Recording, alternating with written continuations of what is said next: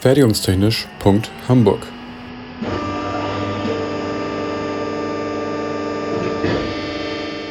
Ein Podcast rund um die Produktion.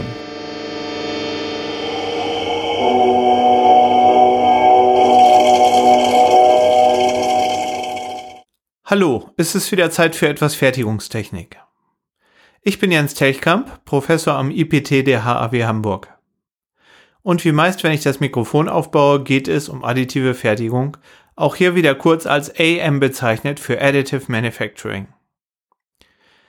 Wenn bislang hauptsächlich die Frage im Mittelpunkt stand, wie additive Fertigungsverfahren überhaupt funktionieren und wie sie sich im Laufe der Zeit entwickelt haben, dann geht es heute darum, wie ich ein Produkt entwickeln kann, das tatsächlich von der additiven Fertigung profitiert.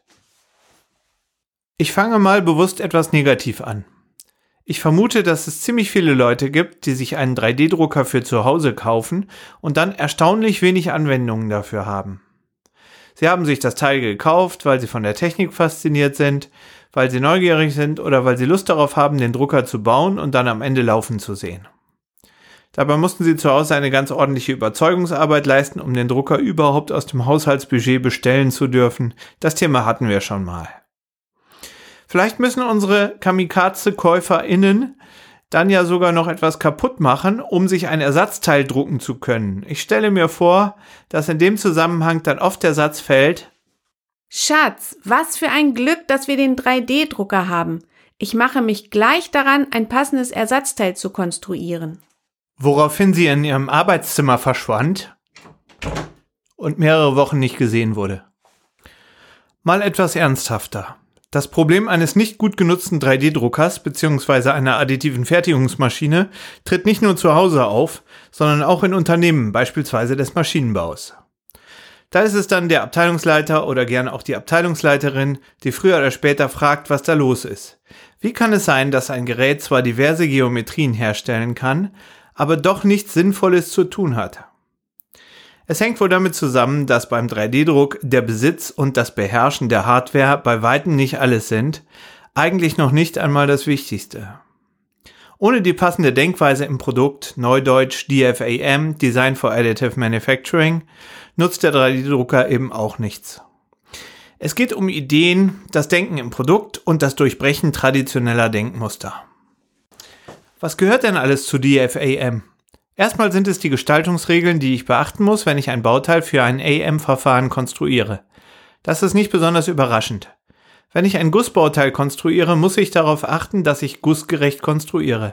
Also Ausformschrägen vorsehe, Vorsicht bei Hinterschneidungen, starke Sprünge in der Wanddicke und unnötige Materialanhäufungen vermeiden etc. Wenn ich ein Fräsbauteil konstruiere, muss ich darauf achten, dass ich das Teil für jeden Bearbeitungsschritt aufspannen kann und immer eine passende Zugänglichkeit für mein Werkzeug habe. Und bei AM, da gibt es solche Regeln natürlich auch. Das ist nichts Besonderes, sondern einfach nur in Analogie zu den etablierten Fertigungsverfahren zu sehen. Doch DFAM geht weiter, geht über einfache Konstruktionsregeln hinaus. Das Besondere an AEM ist, dass ich eine Gestaltungsfreiheit habe wie bei keinem anderen Fertigungsverfahren.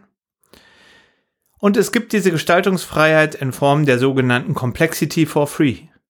Komplexität kann ich nämlich auch in anderen Fertigungsverfahren erreichen, aber eben nicht for free, sondern teuer bezahlt. Wenn beispielsweise eine sehr komplexe verschlungene Struktur gefräst werden soll, dann gehören diverse Umspannvorgänge und Werkzeugwechsel dazu, um das Bauteil überhaupt als Fräsbauteil hinzubekommen. Anders bei EM. Ich bezahle hauptsächlich für das Rohmaterial und die Zeit auf meiner 3D-Maschine. Beides hängt hauptsächlich von der Menge an aufgetragenem Material ab, letztlich also vom Bauteilgewicht. AM ist die erste Technologie, bei der es einigermaßen sinnvoll ist, die Kosten für ein Bauteil nach dessen Material und Gewicht anzugeben, nicht aber nach der Komplexität. Ich kaufe das AM-Bauteil wie das Gemüse auf dem Wochenmarkt. Nach Gewicht. Was sind die Aspekte, in denen AM gegenüber konventionellen Fertigungsverfahren punkten kann? Erstmal die Möglichkeit der Individualisierung. Ich brauche kein Werkzeug, weder eine Gussform noch eine spezielle Spannvorrichtung oder ein Gesenkschmiedewerkzeug, um mein AM-Bauteil herzustellen. Dadurch kann das nächste Bauteil auch ohne Mehrkosten ganz anders aussehen als das zuvor gedruckte. Einfach eine neue Geometrie im digitalen Datensatz und ein neues Druckergebnis. Oder ich habe in einem einzigen Baujob diverse individualisierte Bauteile angeordnet. Die Tatsache, dass diese Bauteile alle unterschiedlich sind, macht den Baujob nicht teurer, als wenn sie alle gleich wären. Beispiel eine Bauplatte voll mit individualisierten Hörgeräteschalen für individuelle Patienten. Neben der Individualisierung gibt es die Möglichkeit, mehrere Bauteile in eines zu integrieren. Die dadurch entstehende komplexere Geometrie kann von den EM-Fertigungsverfahren meist gut geschafft werden. Der Vorteil ist klar.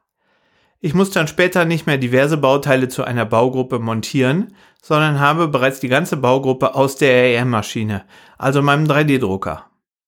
Oft ist die Lösung in einem einzigen Bauteil auch robuster und leistungsfähiger. Eine Unterart der Baugruppenintegration ist die Funktionsintegration. Wenn es mir also zum Beispiel gelingt, mehrere Funktionen in ein Bauteil zu integrieren, ermöglicht durch die Gestaltungsfreiheit von AM. Neben den Möglichkeiten der Individualisierung und der Bauteil- und Funktionsintegration bietet AM eine weitere wichtige Möglichkeit. Die Gestaltung von funktionsoptimierten Bauteilen. Während bei konventionellen Bauteilen, zum Beispiel konstruiert für die Herstellung im NC-Bearbeitungszentrum, das Design stark am Herstellungsverfahren orientiert ist, kann ich als AM-Bauteildesigner direkt im Bauteil denken. Wenn das Bauteil beispielsweise eine Form annimmt, die optimal für die zu tragende Belastung gestaltet ist, ist das für AM meist kein Problem. Ein komplex geformtes Bauteil zu drucken ist für eine AM-Maschine kaum aufwendiger und teurer, als ein ganz einfaches Bauteil gleicher Masse zu fertigen. Beim Fräsbauteil sieht man meist, in welchen Ebenen das Fräswerkzeug seine Bahnen gedreht hat, während das AM-Bauteil in allen Richtungen organisch anmutende Rundungen und weiche Übergänge haben kann. Speziell der letzte Punkt, funktionsoptimierte Bauteile, bietet viele Möglichkeiten, verlangt uns aber auch einiges an Kenntnissen und Fähigkeiten ab. Einige der Techniken, die zum Einsatz kommen, werden hier kurz erklärt. Strukturoptimierung oder spezieller Topologieoptimierung. Einfach gesagt wird das Material von einem Algorithmus so im Raum verteilt, dass die zu tragenden Lasten bestmöglich ertragen werden und die Steifigkeit des Bauteils gegebenenfalls möglichst hoch ist. Das Material wird also durch einen Algorithmus im Raum verteilt und dabei entsteht die Form des Bauteils. Topologieoptimierung ist nicht neu, aber die Verbindung mit der Gestaltungsfreiheit von AM macht die Technologie interessant. Ähnlich der Topologieoptimierung das generative Design. Hier kommen evolutive Algorithmen dazu. Wir Designer tun das, was die Natur auch ständig macht. Einfach eine große Vielfalt von Variationen erzeugen und dann entscheiden, welche Variante den Fitnessvorteil hat und weiterkommt. Neue Verfahren, beispielsweise das DNA-basierte Design der Firma Elise oder multikriterielle Optimierung. Zum Beispiel eine Hydraulikkomponente so zu optimieren, dass einerseits die strömungsmechanische Funktion in Richtung eines Optimums geht, andererseits die Menge des verbauten Materials und damit auch die Masse des neuen Bauteils ideal wird. Und natürlich viele mehr. Zum Schluss sei noch erwähnt, dass der Business Case bei einer Umstellung von konventioneller Fertigung oft erst dann gegeben ist, wenn mehrere der erwähnten Vorteile in Kombination genutzt werden. Es wird beispielsweise ein relativ klotziges Fräsbauteil in ein elegantes und leichtes topologieoptimiertes Bauteil verwandelt, das aussieht, als hätte Herr Kulani persönlich es designt.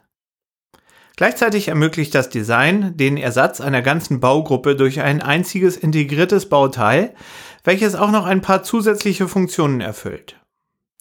Dann ist die zuvor erwähnte strenge Vorgesetzte zufrieden und die 3D-Drucker in meiner Abteilung laufen 24/7. Fertigungstechnisch.hamburg ist eine Produktion des IPT an der HAW Hamburg. Die Inhalte stehen unter der Lizenz Creative Commons Attribution Non-Commercial 4.0 International. Infos zur Lizenz unter creativecommons.org. Verantwortlich für die Inhalte des Podcasts ist Benjamin Remmers. Meinungen gehören den jeweiligen AutorInnen und nicht der HW Hamburg. Weiterführende Links und falls vorhanden Formelzettel finden sich in den Shownotes bzw. auf der Homepage. Für Fragen, Wünsche und Anregungen erreicht man uns unter info at fertigungstechnisch.hamburg oder bei Twitter unter @fertigunghh. Es gelten die Datenschutzbestimmungen der HW Hamburg